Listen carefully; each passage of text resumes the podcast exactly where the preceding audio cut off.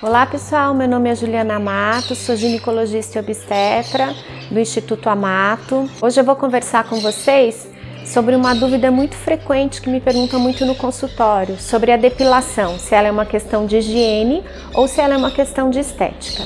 Muitas pessoas têm dúvida quanto à retirada dos pelos, se ela faz mal para a saúde ginecológica, se ela aumenta o número de infecções. Então vamos tirar essas dúvidas. A presença de pelos nessa região associada com aumento de temperatura, com a sudorese excessiva, ela pode aumentar ah, o número de casos de infecção fúngica ou bacteriana. Por quê?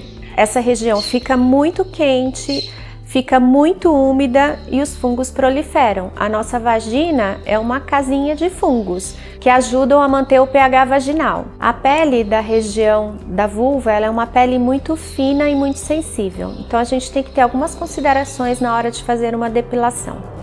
A depilação com gilete ela causa mais escoriação na pele e com isso aumenta o risco de infecção por esses pequenos cortes. A depilação com cera quente ela é ótima, ela tira a maioria dos pelos, porém pela temperatura maior ela pode escurecer essa região da pele e pode também causar queimaduras. A depilação com cera fria ela é a mais indicada, porém é a mais dolorida.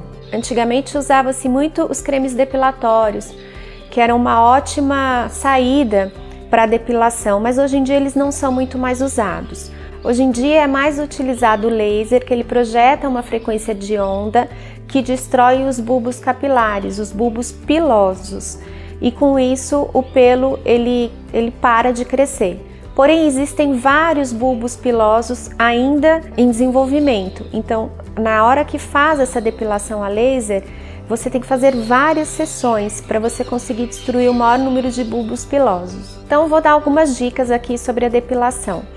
Após 24 horas do procedimento, o que ocorre é que a pele ainda está muito sensível e ela pode ficar propensa a ter infecções, porque os poros eles estão mais abertos ainda nessas 24 horas.